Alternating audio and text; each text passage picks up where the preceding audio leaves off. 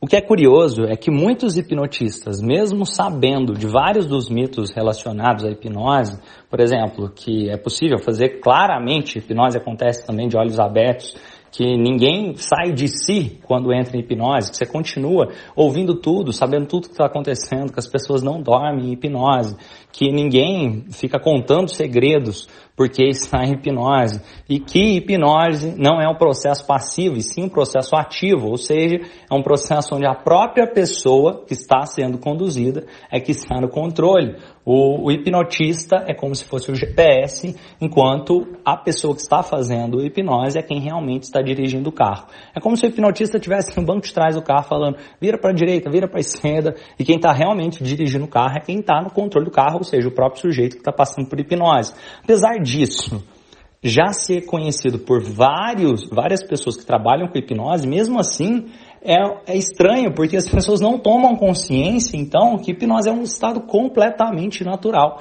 E tem gente até que fala, Romani, mas então hipnose é um estado natural da mente ou um estado alterado de consciência? Entenda que é as duas coisas dependendo do momento. Por quê? Porque a hipnose transformacional é utilizar a comunicação para criar a realidade. Se, dependendo de como eu conduzir a comunicação, você, por acaso, entrar em algum estado alterado de consciência, por exemplo, você ficar nervoso, está com raiva, você está no estado alterado de consciência, quem sabe? Você ficou com raiva. Isso aí poderia ser considerado o estado alterado de consciência. Você foi hipnotizado para ficar com raiva. Ou, por exemplo, ah, não, para mim o estado alterado de consciência seria ah, se eu colar a minha mão na cadeira.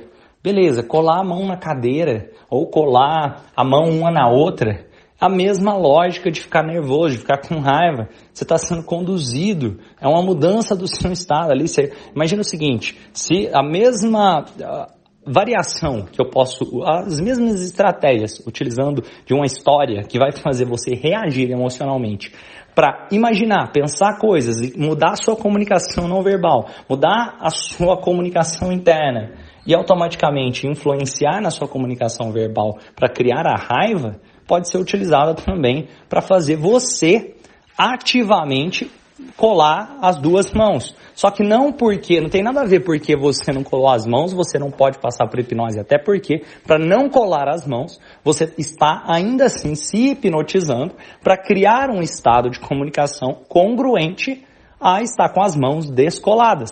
Imagina que o que você acredita cria a sua realidade o tempo todo. Se você acredita que você pode mexer as mãos, você vai mexer as mãos. Se você acredita que é difícil levantar, você vai ter mais dificuldade de levantar. Inclusive, é por isso que o efeito placebo funciona. A própria hipnose é um tipo de efeito placebo. Se eu posso utilizá-la tanto dentro de levar uma pessoa para um estado alterado de consciência, vamos supor que seria uma raiva, seria levar a pessoa para uma tristeza, ou o que seria esse estado de, alterado de consciência na sua concepção? Me explica um pouco mais sobre isso, porque cada um vai ter uma noção sobre o que, seria esse estado alterado de consciência. Talvez um tipo de relaxamento. Beleza, então você estaria relaxado. Porque você está relaxado, você está num estado alterado de consciência. Se sim, beleza, você está passando por hipnose ali nesse relaxamento. Só que não, não é um estado alterado de consciência, é um estado natural da mente. Isso também é hipnose, porque o tempo todo você está comunicando. Se você está comunicando, você está reagindo, você está criando a realidade. É como se fosse você fala português por quê? Porque você ouviu da sua mãe é, português, do seu pai português, você fala português. Agora olha que interessante, você também não viu só questão da sua linguagem, a sua língua. Você também viu um monte de coisas, você ouviu um monte de coisas. Talvez você tenha visto a sua mãe, por exemplo, ficar muito nervosa em determinados momentos e sem perceber, você pode começar a acreditar que é normal ficar nervoso nesses tipos de determinados momentos, nesse tipo de discussão, por aí vai. Ou você pode ter visto o seu pai fazendo alguma coisa que de repente você começa a acreditar que aquilo é normal. Perceba que, por exemplo, numa família onde todo mundo tem o costume de falar eu te amo, você vai ver que é comum, eles vão falar eu te amo, enquanto outra família pode não ter esse costume, você vai ver que as pessoas, se você não ouviu com frequência eu te amo, pode ser que você vai ter mais dificuldade de dizer eu te amo para outras pessoas. Então perceba que existem estados totalmente naturais que são conduzidos para criar a sua realidade, usar a comunicação para criar a realidade. Não houve comunicação durante tudo isso que aconteceu na sua vida, então isso também está criando a sua realidade.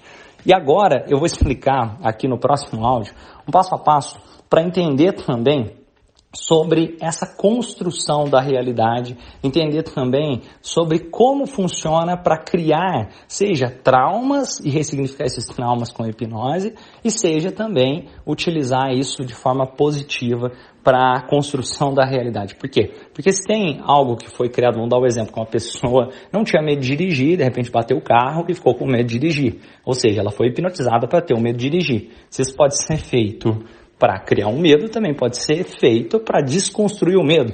Também pode ser feito para criar crenças fortalecedoras. Por exemplo, o nascimento de um filho pode mudar a forma que uma pessoa enxerga o mundo. O nascimento do filho, naturalmente, já hipnotiza por exemplo, os pais, na maioria das vezes, dentro do conceito da hipnose transformacional que eu estou compartilhando com vocês. Por quê? Lembra do conceito? O que é hipnose? O que é a hipnose transformacional? Utilizar da comunicação para criar a realidade. Lembrando que comunicação não é só o que eu falo, mas comunicação como o verbal, o não verbal, o interno e também a comunicação externa, como os gatilhos externos que estão me influenciando.